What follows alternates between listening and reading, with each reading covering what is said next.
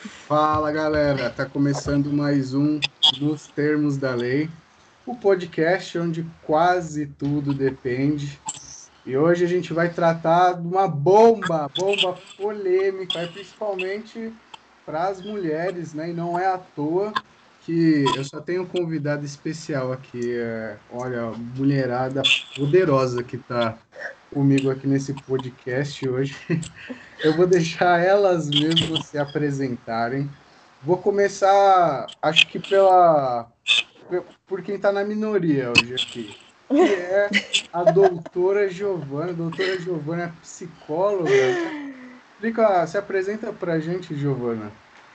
Olha, doutora, pelo amor de Deus. Sem essa coisa de doutora, nem para advogado, nem para psicólogo. A menos que alguém que tenha doutorado, aí tudo bem. Mas eu sou psicóloga clínica, eu trabalho na vertente da análise do comportamento. Não é cognitivo comportamental, é só comportamental. E eu tenho diferentes demandas e a maior parte das minhas clientes são mulheres. E isso é um dado relevante para até eu estar aqui hoje. Maravilha. E vamos para a nossa próxima participante, que é novidade, não participou ainda nunca desse podcast aqui, que é a Ingra. Tudo bem, Ingra? E aí, Pablo? Tudo bem com você? Maravilha. Se apresenta, você é advogada, né? Sou advogada familiarista e atualmente estou coordenando o núcleo do IBD FAM de Patos de Minas. Estou uhum. aqui hoje para discutir com vocês esse projeto de lei polêmico demais que está causando nas redes sociais. Mas, para falar a verdade, eu acho que ainda causou pouco. De tanto uhum. absurdo esse projeto. Eu acho que está faltando dar mais uma movimentada. com certeza. A maior pauta é o BBB, né? O projeto. E a nossa terceira integrante, que já participou aqui no último, no penúltimo podcast, que é a Mariana, né, Mário? O pessoal já te conhece aí. Já, já me apresentei da, da última vez, mas para quem não ouviu, antes de ouvir, é, eu, sou, eu sou advogada, formada na PUC, estou terminando minha pós-graduação em processo civil. Eu trabalho com direito imobiliário e sou biscoiteira e tiktoker nas horas vagas.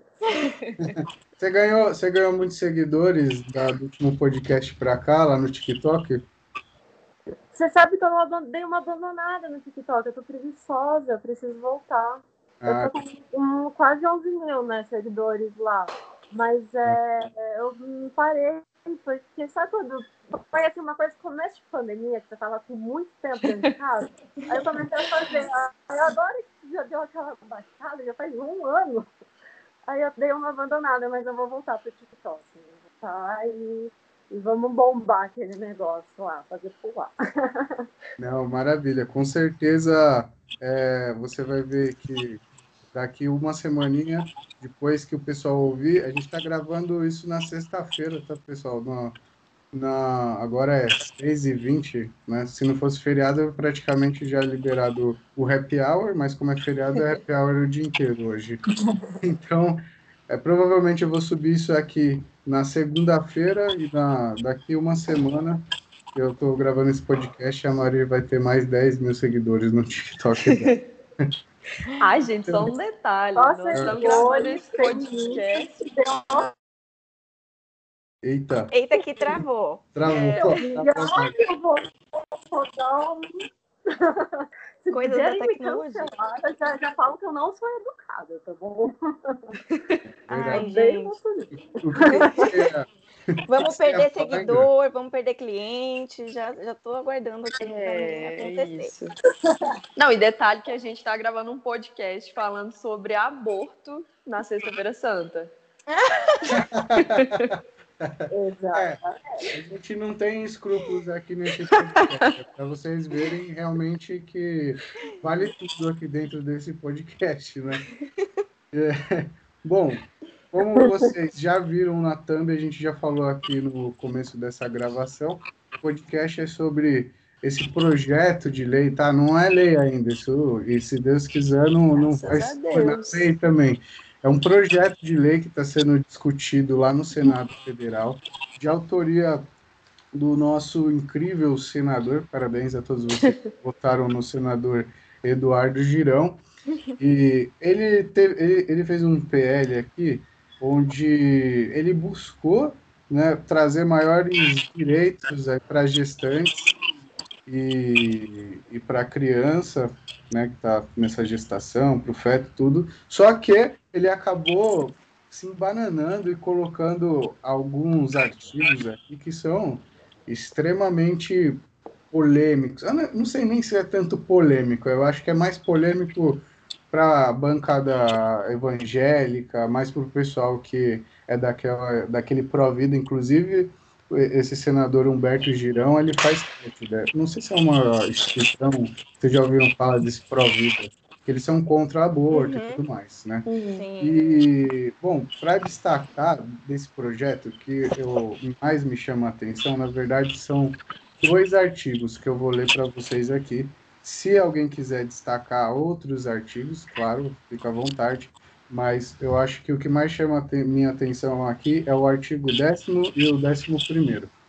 O artigo 10 uhum. diz o seguinte: o genitor possui o direito à informação e cuidado quando da concepção com vistas ao exercício da paternidade, sendo vedado, proibido a gestante negar ou omitir tal informação ao genitor, sob pena de responsabilidade. Pablo, me desculpa te interromper, é. mas eu acho que na hora de a gente ler esse artigo é interessante a gente lembrar aqui é, o genitor vulgo estuprador Exato. e a gestante vulgo vítima do estupro. É. Exatamente, exatamente. Ótima, ótimo destaque, Ingrid. É justamente o que eu ia comentar, porque você lendo esse artigo assim, você fala, tá, mas Beleza, e aí? Só que você colocando nesse contexto, que é o que a gente está discutindo aqui nesse projeto de lei, é um projeto de lei que a gente está falando sobre mulheres que sofreram abusos, que foram violentadas sexualmente. Então, realmente, quando a gente está falando de genitor aqui, de ter direito à paternidade, a gente está falando do estuprador ter direito Sim. à paternidade, né? E a, e aqui a, a, a gestante seria a vítima.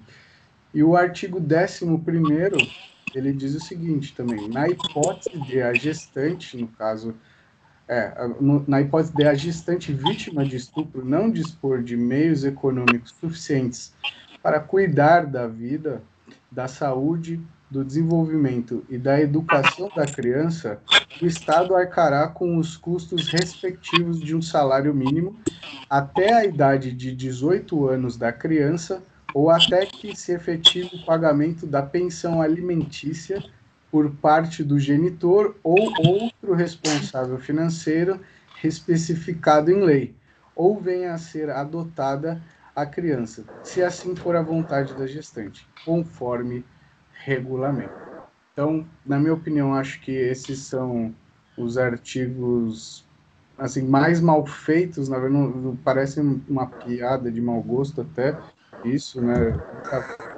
Hum. E, bom, eu acho que vale a pena a gente começar primeiro é, discutindo talvez as questões jurídicas, né, desse, desse projeto de lei, de tudo que a gente falou agora. Se vocês quiserem comentar algum outro artigo desse PL, fiquem à vontade, tá? E eu vou passar a palavra, então, para a Indra fazer os comentários dela dessa parte, o que, que ela acha a respeito, né? Se tem algum confronto com alguma outra norma ou não, enfim, são suas considerações. Pablo, sabe o que eu acho que é o problema dessa, desse projeto de lei, para ser bem sincera? Ele todo, me desculpa a palavra, mas é uma bosta, sinceramente. É uma bosta. Não tem condição. O que me incomoda nesse projeto de lei é porque eu não sinto que houve uma tentativa do legislador em proteger essas mulheres gestantes. Eu não acho que ele errou aqui, que ele se embananou. Não, eu acho que foi proposital, lendo a justificativa desse projeto de lei, eu vejo que foi proposital ampliar esses direitos do estuprador que uhum. passa a ser considerado aqui um genitor, que passa a ter direitos de pai, de, de exercer o poder familiar dessa criança. Como é que fica uma situação dessa? Uma mulher que foi vítima de estupro, ela vai ter que conviver com esse pai da criança, que é fruto de um estupro, para sempre, vai ter que prestar informações para esse estuprador. É uma coisa assim, na prática, seria uma coisa assim: é, eu, Deus, livre guarde, sou estuprada, engravido, aí de repente amanhã eu quero mudar de cidade com o meu filho, eu tenho que ligar para o estuprador. Ou, oh, e aí, posso mudar?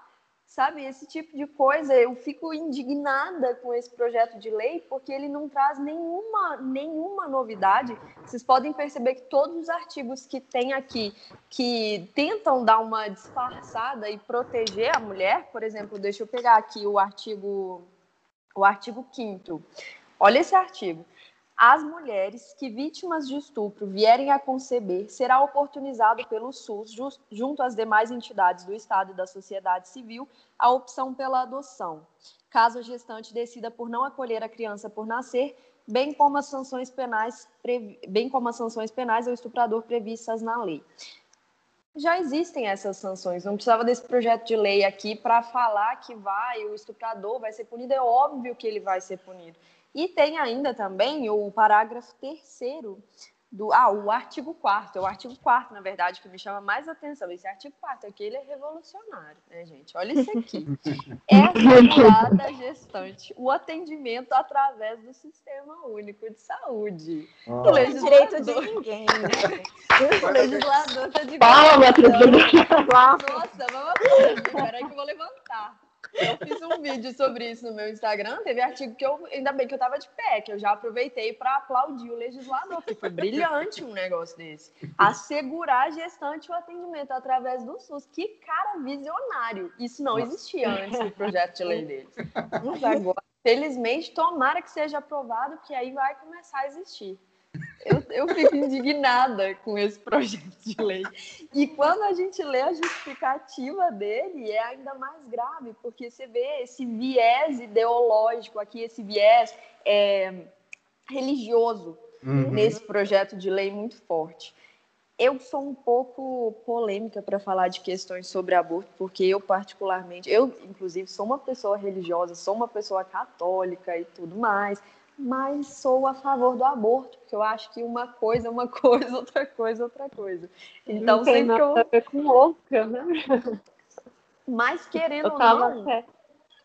mas querendo ou não, o problema Ai, do aborto ainda é esse viés religioso que nós temos no nosso estado laico.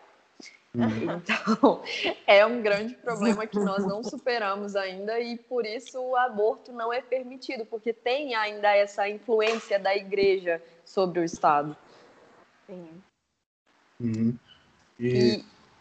uma outra coisa aqui que eu acho também nesse projeto de lei é muito, muito interessante, inclusive esses dois artigos que você destacou, o artigo 10 é... e o décimo primeiro, com toda certeza. O décimo é um dos que mais me, me choca, um dos que mais me causa estranheza. Mas o problema que eu acho é que, como eu falei no início, esse projeto está todo errado. Todos os artigos que nós temos aqui, que fingem uma espécie de proteção à gestante, são coisas que não trazem nenhuma novidade. São artigos que, que já, é, já existia a proteção a essas mulheres nesse sentido antes desse projeto de lei. Olha que o artigo 6 por exemplo. É vedado ao Estado e aos particulares discriminarem a gestante, privando-a de qualquer direito em razão do sexo, da idade, da etnia, da origem, da deficiência física ou mental. Então, antes podia discriminar essa gestante? É, é, o Estado, os é. particulares. É, é exato, não dá para entender. E infelizmente hoje em dia a gente vê vários projetos de lei onde ficam colocando mais do que né? E para piorar, no contexto desse projeto, né, por conta de todos os artigos que a gente comentou aqui, acaba se tornando mais ridículo, né? Porque em vez de você elevar a posição da mulher, no caso a gestante aqui, você está inferiorizando demais Exato. a mulher. Inclusive, esse artigo que você acabou de falar é reforçando isso. Se você colocar junto o que a gente comentou, né, tipo as coisas absurdas que pode ac acontecer, e você ter que relembrar que isso existe, uhum. é a mulher, né? Não sei qual é a opinião de vocês como mulheres. Mas o problema é que esses artigos foram colocados aqui exatamente para causar essa sensação de proteção às mulheres, quando na verdade eles estão podendo com a gente, sinceramente. Uhum. É eu achei que não só os artigos não são surpreendentes, nenhuma novidade, assim como esse projeto todo não é nenhuma novidade. Eu fiquei muito revoltada, mas nem um pouco surpresa. Porque o que esperar de uma sociedade patriarcal? A gente não tem ninguém que é, represente as mulheres. Então, para mim, não é nenhuma novidade. É, a partir do... Eu até brinco, é, é, eu até brinco que eu falo que enquanto nós tivermos homens votando leis para nós mulheres, nós nunca vamos ter direitos. Porque os homens eles vão fazer as leis para a gente como eles querem ver que a gente se comporte, como que a gente seja vista. Então, enquanto eu tiver um Zé Mané fazendo lei, falando o que, que, eu tenho que fazer, o que, que eu tenho que vestir, o que, que eu tenho que comer, o que, que eu faço com o meu corpo, ou ficar fazendo o que, que ele quer. Porque, assim, é aquele negócio, se é, homem engravidasse, o aborto já estaria legalizado. Até é um, uma observação que eu vou Com fazer. Com toda certeza. Do, que a gente falou do artigo décimo, que é uma pergunta com esse artigo é a mulher, a gestante, a vítima, ela deve relatar a ao estuprador sob pena de responsabilidade. Porque a mulher foi estuprada, ela sofreu um crime e ainda ela pode ser responsável por alguma coisa que ela não avisar o cara. Ela pode, assim, ainda levar um processo em cima dela, alguma coisa do gênero. Imagina a estupradora entrando avisou. né? Olha, estuprei, estuprei você e eu tô aqui te processando porque você não me avisou que você é pai, sabe? Ai, e outra é coisa, é, tá obrigando a mulher a avisar só que a gente sabe que tem mais de 5 milhões de crianças sem pai hoje no Brasil. Então, quer dizer, os homens já fogem de ser pai. Eles já abortam, gente. Homens abortam. Com a mulher. Quando a mulher quer. É, os homens, eles assim, eles já assumem a criança quando eles querem. Quando eles estão assim, ah, não, uhum. essa criança eu vou assumir porque gostei de transar com essa menina. Ah, essa menina parece ser legalzinha, eu vou assumir a criança. Como se ele estivesse fazendo um favor para aquela menina, sabe? E aí chega ainda, dá esse direito. Ah, vá, merda, esse, esse processo ele já começou errado em tudo. Tipo, eu, ele é todo eu errado. Eu tô falando aqui meio brava, porque é ele começou a ser errado. Porque você fala que você vai proteger uma gestante, vai proteger uma mulher. Aliás, e uma coisa muito importante, porque a todo tempo fala gestante, gestante, gestante, prote proteger gestante, mas a gente pode ter crianças engravidando. Uhum. E aí, o que, que a gente vai fazer com essa criança engravida? A gente vai obrigar essa criança também? Vai pagar Exato. o salário mínimo. Porque a gente sabe que, assim... É, se é sendo estuprada dentro de e aí, essa criança vai ter que levar essa gravidez porque é, ai, a, a vítima de tem que dar proteção à vida da criança, tá aí, mas ela também é uma criança. E aí, o que a gente vai fazer? Uhum. Então, assim, esse fala em, em proteger e ele só está restringindo cada vez mais a liberdade da mulher, o direito da mulher decidir o que vai fazer com o corpo dela. Vai chegar uma hora que a gente vai ter que fazer, olha, moça, posso, por favor, usar meu corpo? A gente vai ter que pedir. E é isso que está acontecendo. Para mim, esse processo ele já começa a funcionar desde assim, uhum. um suspiro de colocar para votação, porque é, começa todo errado e ele só termina errado. Aí, desculpa, meu desafio. mas todo mundo, todo mundo ficou revoltado com esse projeto de lei. Até acho que não precisa ser mulher, precisa ser ser humano só para você ler e entender que é revoltante o que está escrito dentro daquele projeto de lei. Né? Inclusive, só para é, aliás, informar o pessoal que não conhece do direito, mas hoje em dia o aborto ele é legalizado nos casos de estupro. Então, uhum. se a mulher ela é uhum. é estuprada, ela pode optar pelo aborto, né? Então, a gente já a gente tem uma disposição legal dentro do Código Penal, onde ele exclui né, o crime de aborto no, caso de, no caso de estupro. E você pegar um projeto de lei desse é aí totalmente na contramão do que a gente tem hoje no Código Penal, né? Uhum. Um Mari, inclusive, achei interessante que você chamou atenção para essas crianças que são estupradas e que chegam a engravidar. Nós tivemos até um caso recente há pouco tempo, né, que a, é. que a é. criança foi estuprada, engravidou, ela era estuprada pelo tio, salvo engano, não, não uhum. lembro mais com detalhes. Mas quase 60% desses estupros são as vítimas têm entre 10 e 13 anos. Uhum. Exatamente. Então é um número muito grande de crianças que vão engravidar, não vão poder abortar, mesmo tendo passado por um estupro, e aí de repente vão receber um, uma espécie de incentivo do Estado para seguirem com essa gravidez. E o que me chama a atenção nesse incentivo, vamos falar assim, né, para não falar bolsa estupro, é que isso afeta muito a, as mulheres de, de classe baixa Uhum. Porque se eu tenho dinheiro, fui estuprada, quero abortar, o, o, aborto já não serve, o crime de aborto já não serve para mim. Porque eu vou para um outro país e aborto, faço o que eu quiser, o corpo é meu, eu tenho dinheiro, tenho condição para isso. Então o aborto ele já tem essa essa característica, ele já afeta mais essas mulheres, essa população de baixa renda. E nesse caso aqui, então, nós sabemos que tem famílias que sobrevivem com um Bolsa Família que é uhum. bem inferior a esse valor de um salário. E aí, de repente, o Estado vai pagar, entre aspas, porque um Estado que não está conseguindo pagar um auxílio emergencial de 300 reais, sei lá se pagaria esse salário aqui para essas gestantes que foram estupradas. Mas, enfim, o Estado pagaria esses valores, eu vejo como uma coisa assim, é o Estado está me comprando em troca do meu silêncio, em troca de. está comprando a minha liberdade, está comprando a minha dignidade. Será que a minha liberdade sexual, a minha dignidade vale um salário? E eu acho que não só comprando, mas fomentando também. Sim. Porque, foi o que você disse, tem pessoas que vivem com 300. Tipo assim, nossa, uhum. se eu uhum. transar com a minha neta, eu vou ganhar mil uhum. se ela uhum. engravidar. E Exato. só um detalhe aqui que eu tinha dado uma olhada, em 2018 nós tivemos 21 mil crianças que tiveram filhos. Crianças são meninas até 14 anos, para quem não sabe.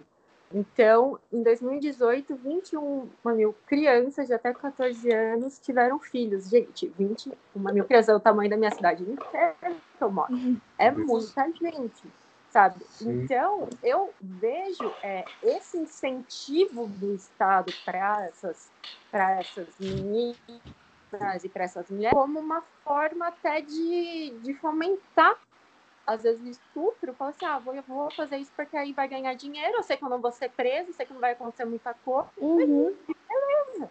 Tá. É, exatamente, eu, que, eu queria saber, inclusive, a opinião da, da Giovana sobre isso, porque, é, enfim, é, a gente que é do direito talvez não saiba, mas talvez ela possa explicar melhor para a gente como que funciona, é, talvez a cabeça de um estuprador, e, e se ela, o que ela acha, se, se ela acha, aliás, que isso realmente isso seria mais uma é, é, essa premiação, né, que é colocada na lei, podia, poderia ser mais um incentivo mesmo psicológico para o estuprador. Não sei se um incentivo psicológico, mas uma segurança para que ele possa fazer o que ele quer, com certeza. A gente pinta estupradores como monstros, né? Nossa, o, o vô da menina que fez, o tio da menina, o pai é um monstro. Não, gente, eles são homens, são pessoas que vivem normalmente e que fazem isso porque sentem que têm poder poder sobre os nossos corpos. E além de tudo, além de ser mais um incentivo, eu acho que esse entre aspas, auxílio, é mais um estigma para a mulher. Porque, imagina, quantas pessoas não vão dizer que essas mulheres não fingiram que foram estupradas ou não quiseram ser estupradas para ganhar auxílio do governo? Brilhante. É, você sabe, foi a primeira coisa que eu ouvi hoje, que eu até comentei com você antes, que eu tava, que eu joguei essa bomba da minha família para ver o que eles iam falar, que eles são extremamente católicos. Uhum. E uma das minhas tias falou: Ah, mas vai ter um monte de mulher que vai falar que foi estuprada e ela não uhum. foi pra ganhar. para ganhar. Foi a é. primeira foto. É, mas, na, mas na verdade, só vai, eu, eu, pelo que eu entendi, só ganharia se a mulher conceber, né, a criança. Se, por exemplo, uhum, ela, ela tentar, ela tipo, falar, ah, fui estuprada, mas não foi, ela não, tipo, não, não tô querendo falar que isso é uma coisa menos grave ou mais grave, só tecendo esse comentário mesmo. Mas o que isso mudaria em relação ao estigma? Não, porque para que a gente está falando do incentivo em com relação ao dinheiro, né? E aí, com relação ao dinheiro, não bastaria ela falar que foi estuprada. Ela teria que, de fato, ter sido estuprada e... Sim, mas mesmo assim, teriam pessoas que diriam que ela poderia fingir, entre aspas, que o filho dela é fruto de um ah, estupro tá. para ela ganhar esse, esse auxílio. Ah, tá, entendi, sim. É, uhum. é verdade, tem mais esse problema, realmente que, que poderia gerar. É um projeto que gera muito mais problema do que, do que solução, né? Inclusive, é, sobre essa questão do auxílio, a gente consta lá no artigo de lei que, na verdade, o auxílio ele vai ser pago se o genitor não tiver condições de arcar com, com esses custos né, da, do sustento da criança.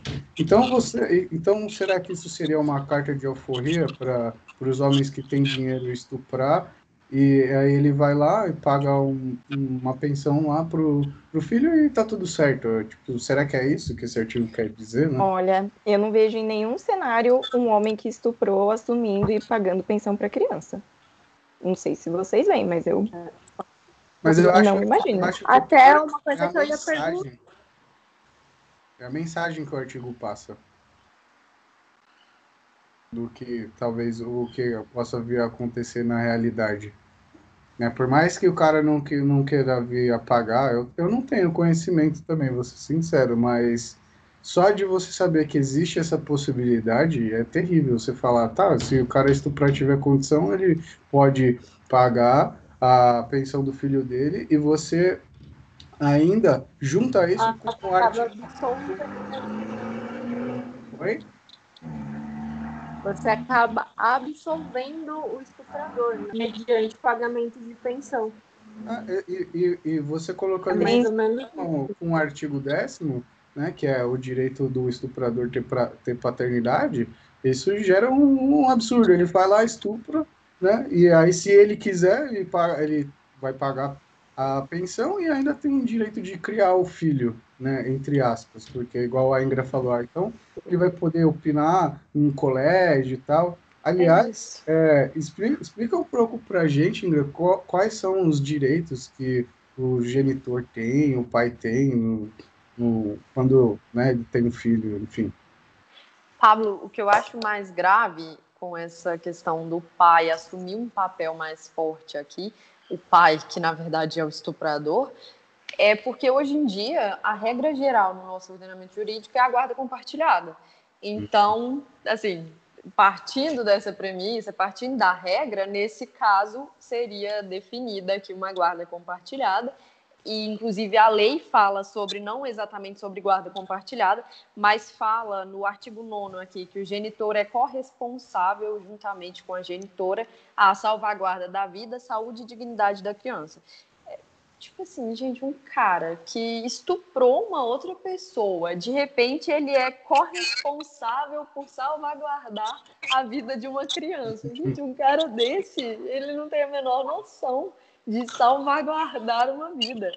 E aí acontece que no direito de família, como eu estava falando para vocês, a regra geral hoje em dia é essa guarda compartilhada, que amplia os poderes é, e a participação dos dois genitores. Então, tanto o pai quanto a mãe vão ter mais acesso à criança, de acordo com essa guarda compartilhada é, o pai e a mãe vão decidir questões referentes à vida dessa criança. Então, se, se eu sou mãe, eu falo assim, em qualquer, em qualquer caso, não exatamente num estupro, mas eu, juntamente com o pai da criança, ainda que não estejamos juntos, vamos decidir questões de escola, de plano de saúde, é, de, sei lá, enfim, todas essas questões relacionadas à vida da criança. Ah, nosso filho vai fazer um inglês, vai fazer uma aula de francês, uma coisa assim e aqui. Visita, né?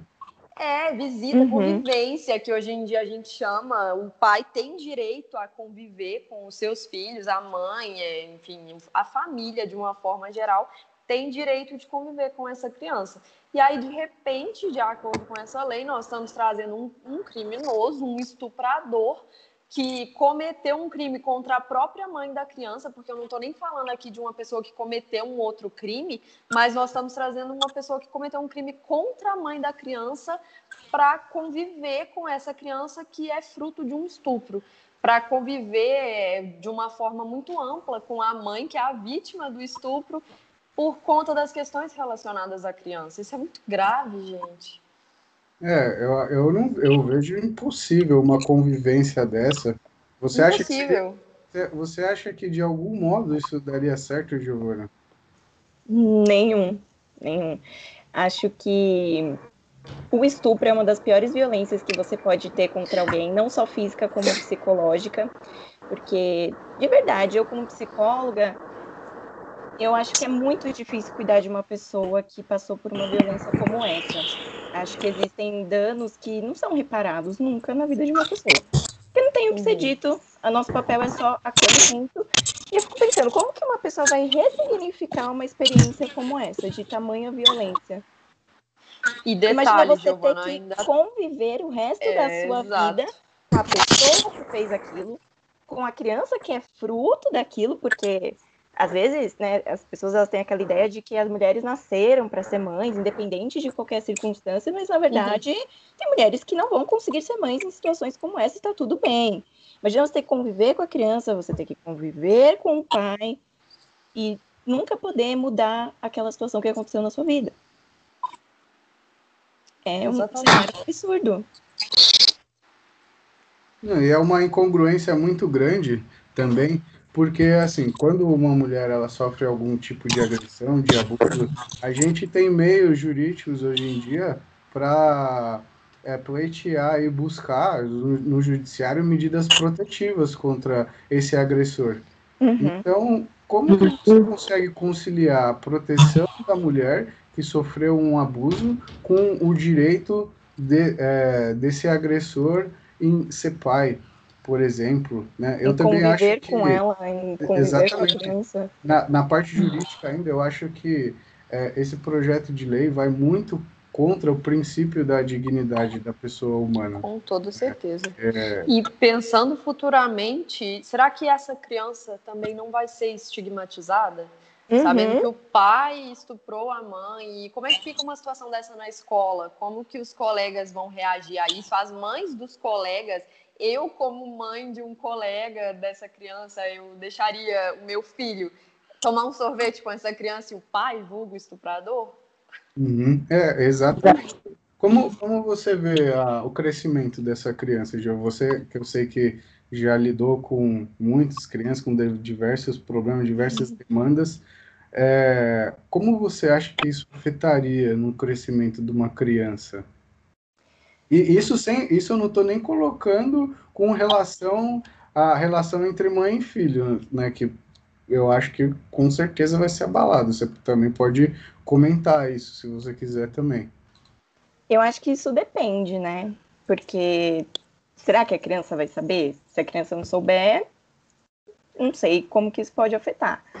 Pode afetar de, de diversas formas. Se a mãe não quiser que o, talvez que a criança tenha relação com o pai, que óbvio não vai querer, mas se, por exemplo, ela. Peraí, gente, só. Problemas técnicos. Eu acho que é a janela que está aberta lá. Pronto. Fui fechar a janela. Ah. tava maior barulho, tava me desconcentrando. Mas eu acho essa pergunta muito difícil, Pablo. Eu não acho que isso tem uma resposta. Eu acho até que é tão difícil porque fica passando na minha cabeça que o pai poderia fazer a mesma coisa com o filho ou com uma filha. O que fez com a mãe poderia chegar a fazer com um filho, com uma filha. E eu não sei se tem uma resposta para isso, de como isso seria afetado, porque depende de muitas coisas. Uhum. É, tem até o próprio, o próprio problema da mãe é, ter essa criança e começar a rejeitar essa criança, tratar uhum. mal essa criança. Vamos supor se, sei lá, mais pra frente essa mãe tenha outro filho, é, ou ela já tenha filha, às vezes a criança vai sentir uma diferença no carinho, porque, gente, tem, é, pode ter, sabe? A gente não sabe como cada mulher vai funcionar. Então, é muito subjetivo. É, eu não São me vejo jamais sendo mãe de um, um fruto de uma relação não consensual. E uhum. eu falo, cara, se eu tiver um filho, o que, que eu faço? Ah, o que, que eu vou fazer com essa criança? E uhum. aí? Porque não é uma coisa que eu queria, não é uma coisa que eu tenho vontade. Eu vou olhar todo dia para aquela criança e vou ficar lembrando vem um, uma sensação, vai vir, pode vir uma sensação de ódio, uma sensação de nojo até, né? É o que muitas mulheres, caso elas falam, elas Sim. falam, meu, tem nojo, dá nojo. E aí você vai obrigar uma mulher a poder passar por isso. Você pode tirar isso da vida dela, você vai tentar obrigar algumas mulheres a passar por uma situação dessa. Então, eu acho extremamente constrangedor. Eu acho que você tá é, colocando uma mulher numa condição de matriz reprodutora, porque é isso que muita gente vê. Mulher serve para reproduzir e é isso que ela tem que fazer. Não importa o que, que aconteceu, ela tem que reproduzir. É essa a função da mulher, e nem é. E, e a lei fala sobre isso também. Uhum. A, a, própria, a própria justificativa da lei, no final, fala sobre isso também. Se, se a gente olhar aqui bem no finalzinho, eles falam, o senador né, fala, por isso o Estatuto da Gestante expressa com veemência o valor da mulher como mãe e o da criança por nascer, que é filho ou filha dela, desde quando se inicia a gestação.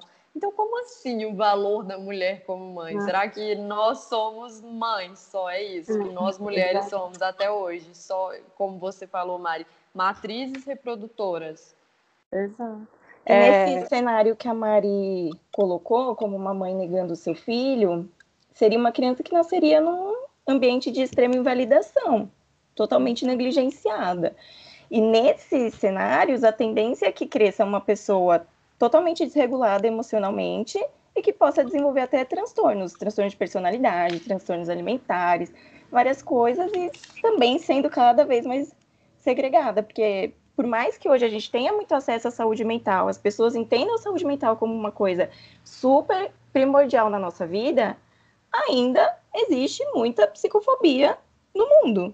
Então, uma pessoa que tem um transtorno é uma pessoa ruim. A gente tem aqui até um exemplo. É, é muito comum que pessoas que nasçam em ambientes muito invalidantes desenvolvam um transtorno de personalidade borderline. Tipo aquela Raíssa que participou do, da Fazenda recentemente. O que essa mulher sofreu de psicofobia na internet é absurdo. Então, imagine então uma pessoa que nasceu nas condições como essa. Como que ela não vai ser desregulada emocionalmente? Exatamente. Uhum. E fazendo só uma ressalva aqui, Gi, é, nós não estamos falando necessariamente que a mulher tenha que abortar quando ela passou por uma situação dessa, quando ela passou por um estupro. Só que é importante lembrar que é uma decisão da mulher. Isso não uhum. pode ser uma decisão do Estado. Isso é, são questões que envolvem autonomia privada. Isso não pode ficar a cargo do Estado decidir por mim o que, que eu vou fazer se por um acaso eu for estuprada e engravidar. Sim, é um problema de saúde pública. É, exatamente, que ele tenta resolver, só que ele acaba criando diversos outros problemas aqui, igual a gente está levantando aqui nesse podcast. Então, inclusive isso, eu sempre falo quando a gente está discutindo a lei, alguma coisa, tanto no Instagram, agora recentemente aqui no podcast, que é, olha o poder que o legislativo tem. Né? As pessoas ficam tão preocupadas em eleger governador, prefeito e presidente da República, que obviamente eles têm também o, o seu poder, mas olha o que o cidadão, um senador, pode fazer. Né? Uhum. Porque a gente está falando do Senado, é uma lei de âmbito federal, ela vai valer para o país inteiro. Né? Então, uhum. a gente chega na época de eleição e fica votando em, em qualquer um, é, é assim, é para a gente realmente se conscientizar. Olha o tipo de atrocidade que pode acontecer. Olha o que a gente está tendo que discutir dentro desse podcast, sabe? É, Mas é. acho que grande parte da sociedade concorda com isso. O que? Do, com, essa, com esse projeto de lei? Sim, senão ele não estaria lá. Não, ele. Então, é, é assim. Eu, eu entrei lá no Senado para até para ver como estava a votação, porque normalmente quando tem esses projetos de lei, né, e está em votação ainda, qualquer um de nós aqui pode entrar lá no Senado, fazer um login e você pode votar se você é a favor, se você é contra. Até o momento que eu olhei, que foi, acho que hoje de manhã, eu passei para dar uma olhada, tinham quatro, uns 4.100 votos a favor desse projeto de lei. Eu tenho certeza que é o pessoal mais evangélico, enfim. eu não tenho nada contra. Mais extremista. É, eu não tenho nada é, contra não. uma religião. Eu não tenho uhum. nada contra uma religião, mas normalmente é, vem desse pessoal. Mas, enfim e tinha 290 mil votos contra esse projeto de lei. Sim. Então, assim, um negócio muito esmagador. É, pelo que eu vi foi isso também, Pablo. Eu, eu não sei se a sociedade como um todo está é, tá mais favorável do que contra, mas pelo menos das pessoas que eu tenho conversado do meu ciclo, praticamente eu, eu não conheço nenhuma a favor. Não sei como que tá na roda de vocês? Vocês chegaram a conversar com alguém? A Mari né, falou que, que jogou na roda da família dela, mas vocês chegaram a conversar com alguém? Tipo, teve alguma opinião diferente, alguma coisa assim? No opinião meu diferente círculo, nenhuma. É, no meu círculo de amizade também, de pessoas próximas, todos bem, é, bem fervorosos no sentido de criticarem essa lei mesmo, esse projeto de lei. É que, é que é o seguinte também, eu penso da seguinte forma, você fazer um projeto de lei desse, e assim, por mais que a, eu nunca puxei esses dados, mas eu acredito, igual a Mari falou, que as mulheres de baixa renda devem estar mais vulneráveis a esse tipo de crime. Posso estar falando uma baita besteira, mas acredito que sim. E Os que... dados são nesse sentido mesmo, Pablo e que as mulheres que têm uma maior renda, apesar de poderem, né, uhum. É, sofrer algum tipo, esse tipo de crime, eu acho que um pouco mais difícil. Por é, estatisticamente falando. Tudo, tem toda um, uma, uma estrutura melhor. Né? E você pega, por exemplo, esse senador que ele fez esse projeto de lei, eu dei uma pesquisada sobre a vida dele, que até para eu tentar tirar informação da onde é que ele tirou essa ideia. É daí que eu vi que ele é afiliado nessa instituição aí pró-vida, que ele, hum. ele é contra o aborto e tudo mais, né? E aí você pega para ver, ele é um empresário, ele era empresário, né? Não é mais, eu não sei se ele teve que largar ou não, enfim. Mas só quando ele foi se candidatar, ele entrou em 2018, primeira vez, né? O primeiro cargo dele. Ele declarou um patrimônio de 37 milhões de reais. Ou seja, um cara muito. é um cara muito rico. E aonde que, que eu quero chegar? Por mais que é, ele, como um representante do povo lá no Senado para fazer leis, ele, ele inviavelmente ele vai acabar, primeiro, olhando as questões dele, que ele tem moral, né, que ele já acredita, e ele não conhece como que é a realidade do povo mais abastado. Né? Então, é aquele, é aquele ditado, tipo, pimenta no cu dos outros é refresco. Eu queria, eu queria ver qual que seria opinião, eu queria ver qual que seria a opinião dele se fosse a filha ou a mulher dele que tivesse sido estuprada e tivesse esperando uma criança desse estuprador. Se ele aceitaria, como ele lidaria com isso, né? Será que ia ser uma grande empatia... família aqui? A falta de empatia é tanta que a gente precisa colocar na roda uma pessoa que a outra ama para que talvez ela Com olhe certeza. para terceiros.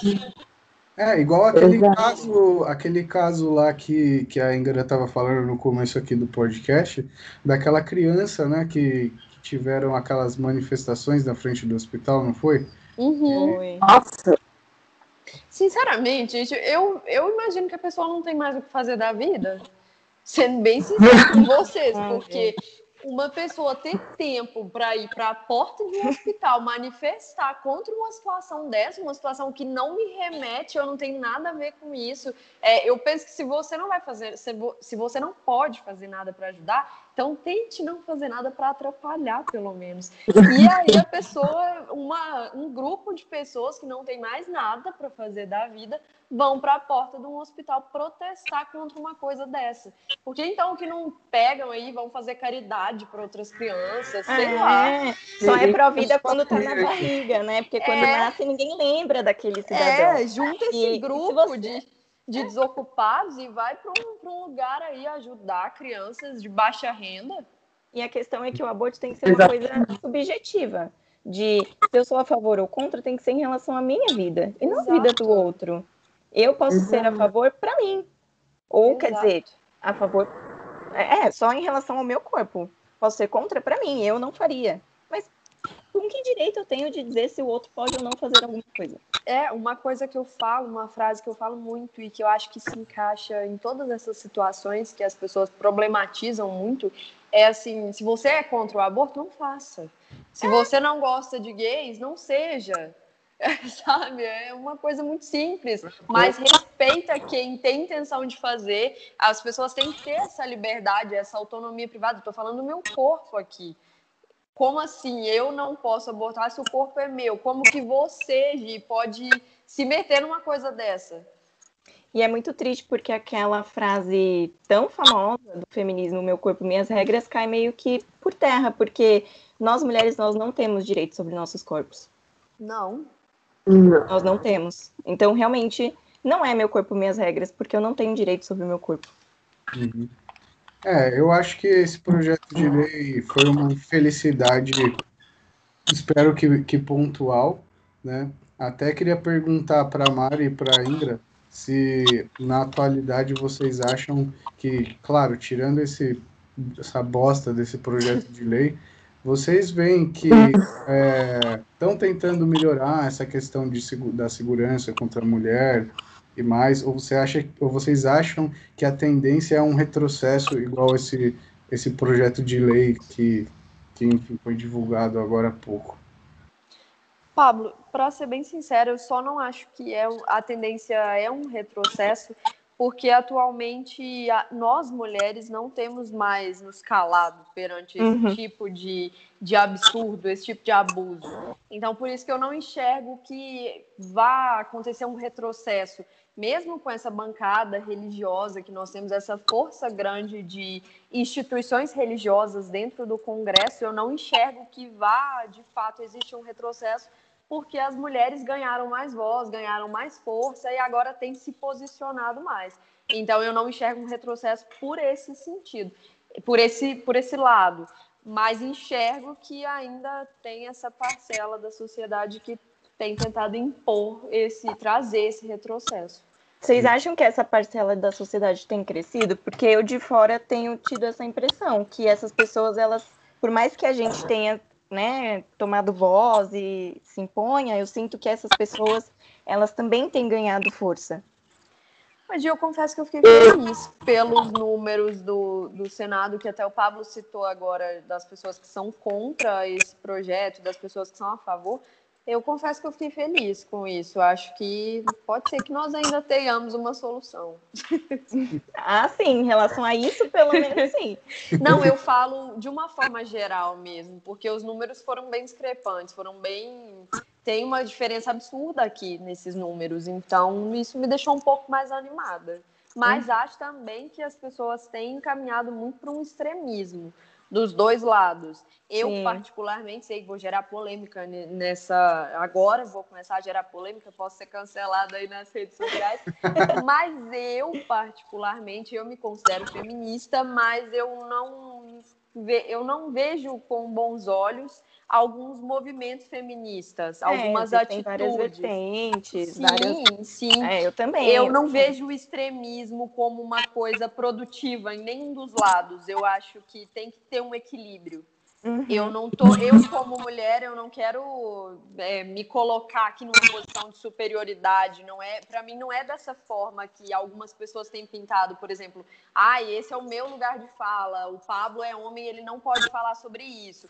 Eu não penso dessa forma. Eu acho que desde que as opiniões, desde que os argumentos sejam embasados, todas as pessoas podem e devem discutir sobre todos os assuntos, porque no momento em que eu falo, ah, não, o Pablo é homem, ele não pode falar sobre, sobre aborto, porque ele não tem esse conhecimento de causa, eu sinto que eu estou limitando muito essa discussão. E como Sim. que eu vou educar uma é. sociedade, sendo que não é uma sociedade só de mulheres, eu tenho que educar os homens também para que eles enxerguem esses direitos, essa igualdade das mulheres. E aí, de repente, eu falo: ah, não, você não vai falar sobre isso, não, você não entende nada disso, fica na sua. Mas ele estudou, ele está querendo se é, entrar nisso. Então, por que não trazer essa discussão para ele? É que eu acho também que muitas das pessoas que falam nesse nível são pessoas que não entendem de verdade o movimento Sim. feminista. A gente Sim, tem um movimento feminista forma. da internet que dissemina um monte de coisas erradas e a gente ainda vê o movimento político do feminismo, que é um movimento político, Sim. como uma coisa extremamente errada, como mulheres querendo subir, né, ser acima dos homens, sendo que na verdade a gente tem que caminhar primeiro num, num caminho de equidade, de nós mulheres unidas, todas no mesmo nível do que uh, igualdade com homens. Então a gente tem que Perfeito. se unir primeiro dentro dos movimentos para depois pensar nisso numa, numa grande escala da sociedade. Perfeito, eu penso dessa forma também. Não, é, é você quer comentar, Mari? É, até é, a, a, falou várias coisas assim que eu concordo muito, assim, número grau. É, uma das perguntas que a Gi fez, que tem essa sensação de que está aumentando pessoas extremistas. Eu não sei nem se é aumentando, mas eu acho que da mesma forma que nós mulheres é, em uma classe de minorias está recebendo uma mais voz, tá tendo mais voz, o lado oposto também tá. Então a gente uhum, fica sabendo mais. Com certeza. Então, também acho. Da mesma maneira que chega uma, uma bomba dessa, PL, vira aquele AUP na internet e já junta e posta e compartilha uhum. e vão votar contra. O oposto também acontece. Então, é, eu falo que a internet hoje, ela é ótima e ela é ruim. Ela consegue ser tudo ao mesmo tempo, porque a gente tem a internet ajudando a conscientizar, ajudando a dar voz, ajudando a fazer as pessoas estarem por dentro das coisas. E do mesmo jeito a gente tem a internet como forma de alienação. A gente tem a uhum, internet. Com certeza. Eu, no grupo da minha família, é, eu também sou. Notícia de WhatsApp. e aí, do nada, chega assim meu pai mandando, meus tios mandando. Ai, você é feminista, aí até um monte de mulher pelada, com, segurando cruz, mijando na igreja. Mas isso não é feminista, sabe? E aí tá lá, olha o que as feministas fizeram em tal igreja. Ai, sabe? gente, que então, morte lenta dolorosa. É, é assim, é, é, é, é complicado. Eu acho que a internet, ela veio para muita coisa boa, mas infelizmente quem não sabe usar é, acaba se limitando muito em alguns tipos de informação. E é realmente o que, que acontece. Tem algumas coisas que eu olho e falo, não, não é possível que você acredite numa fonte de informação dessa, ou não é possível que você esteja se baseando nisso, ou, Nossa. sabe, começa a Também falo muito isso. de uma pessoa um, umas loucuras, umas, umas eu olho e penso, gente, não é possível, mas por quê? Porque a internet acaba fomentando também algumas coisas ruins, acaba vindo assim, esse, essa sede de extremismo, essa sede conservadora, porque, meu Deus, o que, que vai acontecer? Vai acabar com a minha família, vai acabar com isso. E acaba surgindo projetos de leis como essa. Então, é, do, eu acho complicado, é, às vezes. É família é um, tradicional brasileira. É, inclusive, isso é falado aqui na lei sobre a família brasileira. Mais uma vez na justificativa aqui é, é, sobre políticas públicas que permitam o nascimento, a saúde da mulher e da criança e que promovam a família brasileira. Ai, ai, e eu, além, além de, de olhar por esse lado de mulher, eu como advogada familiarista, eu fico pensando, gente, tá, mas a família hoje em dia não é uma família que vem do afeto, não, mas pro, pro nosso senador aqui é uma família que vem do estupro, independente de afeto. É a formação é... dessa família é o estupro. É o pai, a mãe e uma criança. Tendo uhum. isso, tem uma a família. vítima, é o estuprador e o fruto é do estupro. Ai, família Margarida. Estuprador papai. Coisa linda, né? Tirar é foto é todo mundo junto lá, sorrindo. Ai, gente, absurdo. É Inclusive, gente, deixa eu aproveitar e comentar com vocês um artigo também que me chamou a atenção. Não sei o que vocês acham do artigo 9 mais especificamente o parágrafo primeiro. Eu, particularmente, sinto que há aqui uma tentativa desse legislador em tentar proibir o aborto mesmo nesses casos de estupro, uhum. principalmente pelo restante da lei e por essa justificativa também, que eu já falei vários trechos aqui com vocês. Mas nesse, nesse parágrafo fala o genitor, né, estuprador, ou qualquer particular que de qualquer modo, quer por instigação, ato de violência ou negligência contribuir ou pôr em risco a vida da gestante e da criança, é, deverá ser responsabilizado civil e penalmente conforme dispositivos normativos. Nós temos, como o Pablo até mesmo falou, no, o Código Penal ele permite que seja feito o aborto nas, nas mulheres, obviamente, se as mulheres quiserem, nesses casos de estupro. E aqui a gente tem esse parágrafo que fala em, em, em uma violência por parte de um terceiro é, contra essa criança. Então, aqui nós teríamos uma responsabilidade do médico que faz esse aborto, uhum. mesmo nos casos de estupro. O que, que vocês acham? Eu sinto isso nesse parágrafo. Não, eu acho que tecnicamente eu concordo com, com você também. E, e é aquilo. Você teria que alterar o Código Penal para fazer. né? É uma alteração do, do, do Código Penal. Isso.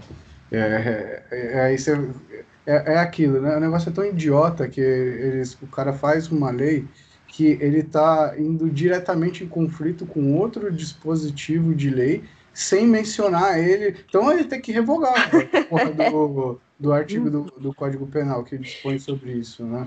Eu acho que a. Eu sinto que a. É, parece aquele meme que a gente vê no Instagram. Qual que é a fonte aqui do legislador? É vozes da minha cabeça. Só pode, porque tem embasamento nenhum. O cara sai escrevendo, o cara paga, porra, uma caralhada de dinheiro para ter uma porrada de assessor pra, tipo, trazer uma merda dessa. Ninguém fala, ó, tem um, tem um erro aqui que vai conflitar com a norma, vai dar merda. Isso aqui. Ocorreu um equívoco. É, é, é, exatamente, meu. É, exatamente, eu, eu concordo plenamente. Eu, eu vejo dessa forma também, viu, Ingra? Eu acho que tem também realmente uma falha técnica aí, que dentre as várias falhas é. técnicas milhares que, que, existem, são, são falhas. Ah, é tão engraçado, são falhas técnicas do ponto de vista legal e falhas do ponto de vista moral porque a gente sabe que uh, as leis elas são feitas para a sociedade condizente com a realidade daquela sociedade, com o que ela vive, com o que ela pensa. Então, na verdade, a lei ela sempre tem meio que um delay, porque primeiro a, a sociedade ela precisa fixar e se posicionar sobre um determinado assunto se ficar aí, beleza, tem esse entendimento para exemplificar. Não a gente eu não fico devagar tanto. É, relacionamentos homoafetivos, casamento gay. Isso demorou um tempo até se consolidar, terminar aquele pensamento retrógrado, idiota, não, não pode, gay, discriminação e não sei o que, homofobia.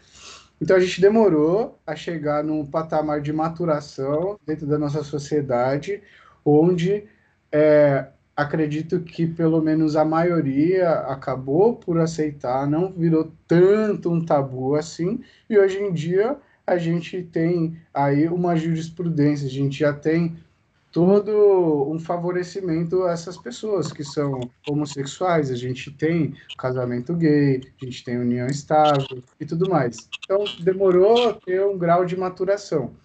Então, essa questão que a gente está discutindo é a mesma coisa. Para você fazer um projeto de lei, fazer uma lei dessa, teria que a sociedade previamente já está maturada nesse sentido e isso ser socialmente aceito. O que, pelo que a gente discutiu aqui, pelo menos das nossas rodas aqui de convivência, não é uma realidade. Como que você vai trazer e tornar lei uma coisa que é, não, não se mostra real aqui dentro da nossa realidade? Vai totalmente contrário à, à, à formação de uma lei. Né? Uma lei não é formada assim, de, de uma hora para outra, inclusive um assunto tão delicado, você fala, tá, agora é, é dessa forma. Né? Então, são, são vícios técnicos, legais, e o vício do ponto de vista da, da própria construção moral da lei, eu vejo. É um lixo, é isso. não, não, sei, não sei definir essa lei de outra forma. Até no vídeo que eu gravei no Instagram, eu acho que eu fui bem cínica, até pedi desculpa depois, porque o estupro é um assunto que mexe muito comigo como mulher. Graças a Deus, nunca passei por nenhum episódio assim de abuso nem nada do tipo, mas sempre mexeu comigo de uma forma muito grave. E eu, por fim, eu falei, gente, vocês me desculpem pelo cinismo, pelas ironias, mas eu não consigo pegar um projeto de lei bosta desse e não e reagir de uma outra forma. Eu simplesmente não uhum. sei me expressar de uma outra forma nesse caso, porque eu achei tão absurdo e a forma como ele foi apresentado, que eu até já falei com vocês, essa forma inocente, assim, de não, a gente está protegendo a uhum. gestante, é, vamos, vamos prestar um auxílio aqui para essa gestante no SUS, não pode discriminar, esse tipo de coisa. Eu achei ainda mais grave do que a própria, o próprio projeto de lei em si, essa, essa necessidade de fingir que era uma coisa boa para as mulheres, para as gestantes, de uma forma uhum. geral, quando na verdade, igual eu falei com vocês, estão fodendo a gente. Sim. Não há dinheiro no mundo que pague um trauma como esse. É. Você está colocando cada vez a mulher como uma incubadora uhum. e mais uma vez eximindo um homem, um estuprador, da culpa de um crime. É, e, e é, entendeu? Você está tirando toda a responsabilidade do homem em assumir um, uma culpa por uma, um ato horrível que ele fez. E além de é... tirar essa responsabilidade, tentam humanizar a figura desse, desse estuprador. Não é um crime qualquer, gente. É, exatamente. Pelo amor de Deus. Inclusive, a intenção de eu fazer esse podcast é porque esse projeto de lei ele veio como uma paulada assim e eu convidei vocês três porque na minha cabeça eu acho que era essencial ter aqui mulheres conversando e falando, abrindo o peito, porque eu sabia que isso aqui não ia ser só uma discussão técnica. A gente teve as partes técnicas, mas eu senti que vocês abriram muito o peito aqui e falaram, e eu espero que muitos homens ouçam aqui esse podcast para entender como que uma mulher se sente aterrorizada com, com um crime, com, com uma prática dessa. E, e aí vai muito de encontro com o que a Ingra tinha falado também, no sentido de que, ah, eu acho que tem que incluir os homens nas discussões e tudo mais. Né? Eu também acho, inclusive, assim, claro, mulher, ela sempre vai ter o lugar de fala dela, inclusive, isso que a gente está discutindo aqui, vocês têm muito mais propriedade para falar do que eu, mas a gente sempre tem que procurar incluir né, todo mundo, inclusive por uma questão é, educacional né, para os homens começarem a se conscientizar de diversas condutas, às vezes, que eles tomam e que é, eu acho que hoje em dia a gente tem muito problema, mas a gente está evoluindo, né? Inclusive, né, às vezes muito, muita, gente, muita gente não, é né? muito homem esquece, mas se você estiver na baladinha aí com, com uma menina e, e você estiver bebendo com ela, ela estiver embriagada e você tiver uma relação sexual, você transar com ela e ela tiver totalmente maluca, a gente está falando aí de um crime de estupro também. Né? O estupro não é só aquele, aquele cenário que a gente tem da mulher que está andando sozinha à noite na rua e vem aí um maluco e estupra ela. Né? O estupro ele pode ser algo muito mais comum do que a gente imagina. Né? A gente, pô, quantos casos a gente já não viu na mídia de festa, de balada, de que drogaram ah, mulher e tudo mais, né? O caso da Mari Ferrer, que tava uhum. super uhum. nas mídias há pouco tempo atrás, foi exatamente isso que você falou. Era uma menina que estava numa festa, foi dopada por amigas até, né? Dizem amigas. Uhum. E sofrendo estupro. Então, é, acontece, acontece muito. Se o estuprador pode estar dentro da sua casa, quem dirá numa festa? É, e principalmente em casa, o número é bem assustador de estupradores que são parentes dessa vítima, que são pessoas de confiança. O número é muito grande, na verdade. Acho que é, assim, não seria expressar aqui um número que eu não tenho esses dados agora, mas eu sempre olho essas estatísticas e é um número absurdo de estupradores que são pessoas próximas, que são pais, padrastos, tios dessas vítimas. É, exatamente. Essa, esse tipo de violência está em qualquer lugar, infelizmente, né? E, e às vezes começa com um gesto, às vezes, muito sutil e vai evoluindo para alguma coisa muito mais grave até chegar, enfim, nesse crime horrível, né? Pablo, inclusive, acho interessante você falar sobre isso, é, que às vezes começa com um gesto mais sutil e depois evolui, porque no, é outra coisa que nós precisamos conscientizar as pessoas. Por exemplo, eu presto atendimento numa ONG aqui da cidade, chama ONG Calungar, para mulheres que sofrem violência doméstica. E um dia, conversando com uma dessas vítimas, uma criança havia sido estuprada pelo, eu não lembro se era pelo, acho que foi pelo pai mesmo eu não lembro exatamente a história aqui agora. Mas essa criança foi estuprada e aí a, a mulher que estava me contando sobre isso era tia, era irmã da criança e me contou da seguinte forma: Ai, a, a, fulana foi estuprada, mas o irmão dela, que também havia sido estuprado, não foi efetivamente estuprado. Ele não foi estuprado de fato. O que aconteceu foi que que o pai fez tal coisa assim, assim, que a gente chama no direito. Ai, mordi na boca. que a gente chama no direito de atos libidinosos. As pessoas têm essa, essa mania de achar que o estupro é só o sexo em si. Só penetração. Então, é só penetração. Então, assim, ah, não, é ele só sei lá, gente, praticou sexo oral com a criança. Foi, ele não chegou a estuprar ela porque não teve penetração, não teve o sexo exatamente. E não é isso, gente. Pelo amor de Deus, parem de achar que o estupro é só isso. Envolve muitas coisas, muitas coisas. Sim. É, exato. Pode falar, você quer falar alguma coisa, Gi?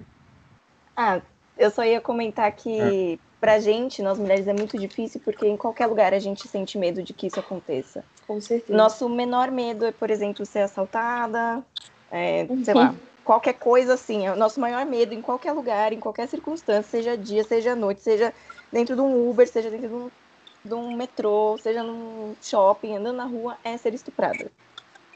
Com certeza. É, é, é que a gente, a gente vê direto, né? Notícia sobre Uber. Até ônibus não tem, os caras malucos. Ônibus. Encoxando as mulheres, aqueles nojentos. É, exatamente, metrô. Né? Não, terrível. Bom, pessoal, a gente está aqui o quê? Com quase um pouco mais de uma hora já de Mesmo? gravação. Então... Uma hora e sete de gravação. Nossa, rendeu. gente, rendeu esse episódio aqui. Então, eu queria perguntar se vocês gostariam de fazer mais alguma consideração, tem mais algum ponto que vocês é, gostariam de levantar aqui dessa, desse nosso bate-papo, ou já queriam partir para alguma consideração final? Enfim, palavra aí é de vocês que, inclusive, foram as estrelas aí desse podcast hoje. Então eu vou começar a Giovana. Ah, sempre tem que começar comigo, por que é. eu? Ah, porque você tem três advogados, não, um advogado e duas advogadas e uma psicóloga aqui. Então a gente começa por quem é mais diferente. Tá bom. Eu Inclusive, se, se você não quiser levantar mais nenhum. Ah, eu, eu acho melhor já pautar assim. Tem algum ponto diferente que vocês querem levantar? Que vocês querem continuar a discutir alguma coisa? Ou não? Eu só ia finalizar. É. Você quer. Tem alguma coisa mais que você quer levantar, Ingra? Não. E você, Mari? Também não. Tá. Então, o seguinte. Então, eu vou deixar vocês fazerem as considerações finais. Vocês vão fechar com chave de ouro. Inclusive, é, é, uma oportunidade também de vocês darem um recado do fundo do coração que vocês quiserem dar sobre esse assunto também. Tá bom. É, então, eu vou dizer.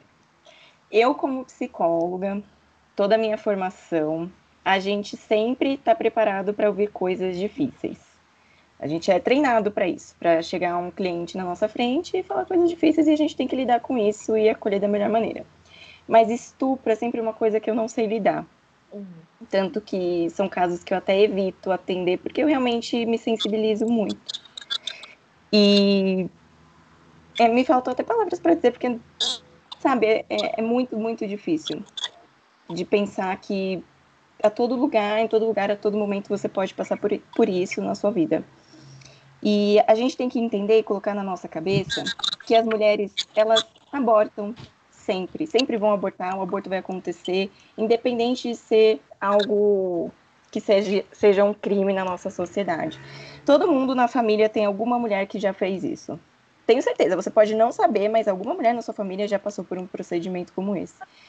E a gente precisa de um Estado que olhe para isso e nos dê recursos para isso da melhor maneira possível, porque isso é um problema de saúde e a gente tem que ter recursos na nossa saúde pública para nos é, para nos ajudar em relação a esse problema. Então é isso, esse é meu recado.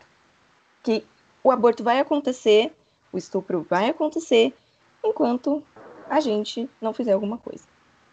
Quer dizer, sempre vai acontecer, na verdade, eu acredito na sociedade. Acho que nunca vai chegar um mundo utópico que essas coisas nunca vão acontecer de, fato.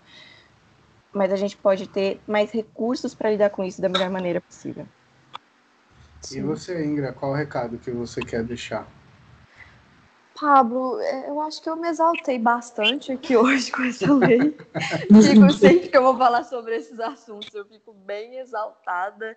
É, não tem jeito, como eu te falei antes, para mim é uma coisa mexe muito comigo esse tipo de assunto. Me tira a minha paz pensar que tem mulheres e crianças e homens mesmo passando uhum. por esse uhum. tipo de situação enfim, várias pessoas, inclusive o índice de crianças de 0 a 4 anos é de, de mais de 10%. Então, pensa uma criança que não tem nenhum ano ser estuprada. Só que o, o que eu acho que tem problema na nossa sociedade ainda é essa falha é, na informação. Nós temos uma quantidade muito grande de informações chegando para nós. Eu procuro sempre falar isso nas minhas redes sociais que nós temos uma quantidade muito grande de informações, então assim, a informação está aí para quem quiser, mas ao mesmo tempo as pessoas não se preocupam em ler realmente aquilo ali, em pesquisar realmente aquilo ali.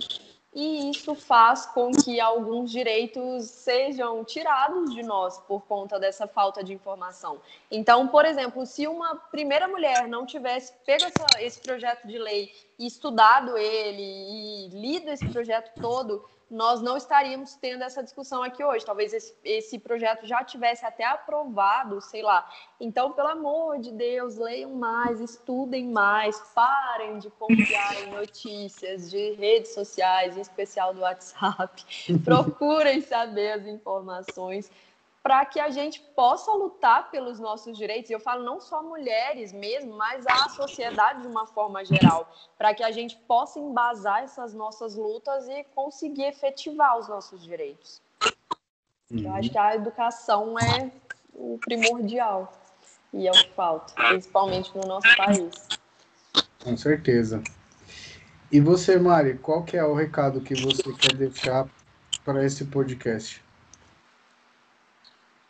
É, duas praticamente já falaram tudo do que eu gostaria de falar, mas para finalizar, o que eu peço, puxando o que a Mira falou, é não só a conscientização do, do, da parte do nível intelectual, mas também do nível emocional, você ah, ser empático realmente com a com outra pessoa e com a mulher e parar de olhar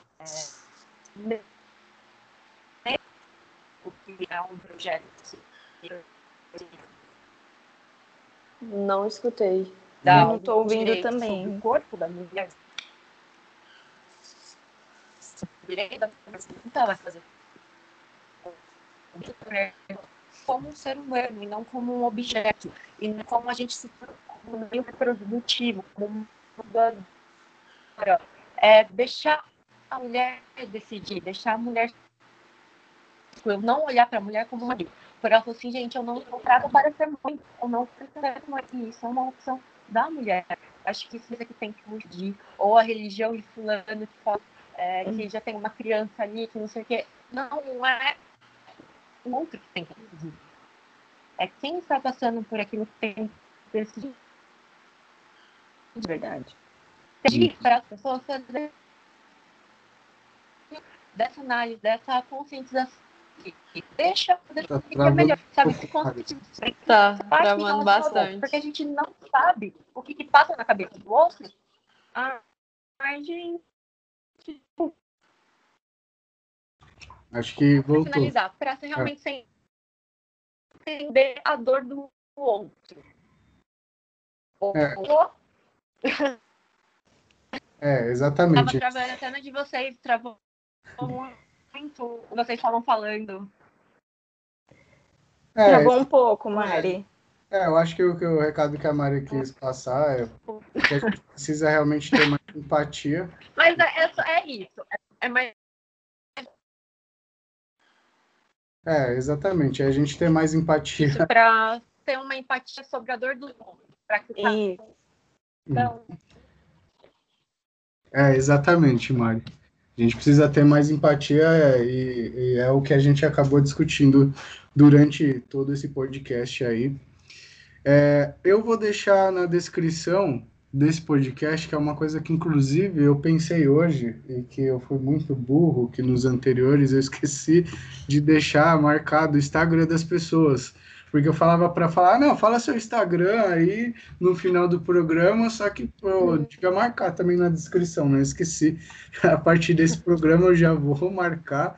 Então, enfim, o Bruno e o Will que participaram nos outros, infelizmente, não vão ter a Instagram aqui marcado no podcast. Mas eu vou, eu vou deixar marcado o Instagram da Giovana. Quem precisar, inclusive, aí de uma psicóloga, ela atende em forma online, então entre em contato com ela. Vou deixar o Instagram da Ingra, que tem escritório dela também, né? Você é Sim. é advogada tudo mais. Ela trata principalmente de demandas de família, né? Isso. Então aí vocês. Família e sucessões. Família e sucessões, vocês viram que realmente ela sabe do que ela está falando, é praticamente Nossa. uma ministra nesse, nesse assunto. Então, vocês podem entrar em contato com ela para, é, enfim, qualquer dúvida que vocês tiverem, inclusive desse podcast aí, vocês quiserem conversar. Aí, se vocês quiserem poder... debater mais sobre essa lei, esse Vou deixar o aí. Ela não vai cancelar no Instagram. É, é. cancela. É, no caso, acho que tem uns 500 mil seguidores também, ela não vai ficar muito. A... Não cancelem pessoas, vamos debater, vamos é. discutir sobre os assuntos, por favor. E a Mari, eu vou deixar também o. Vou deixar marcado o Instagram dela, ela já passou ah. no, mas eu vou deixar na descrição. Vou deixar o seu TikTok também, tá, Mari? descrição, para quem quiser te seguir lá no TikTok. Tá bom. e é isso aí, então. Maravilha, valeu, gente. Obrigado por mais esse episódio e até mais. Obrigada eu. Até.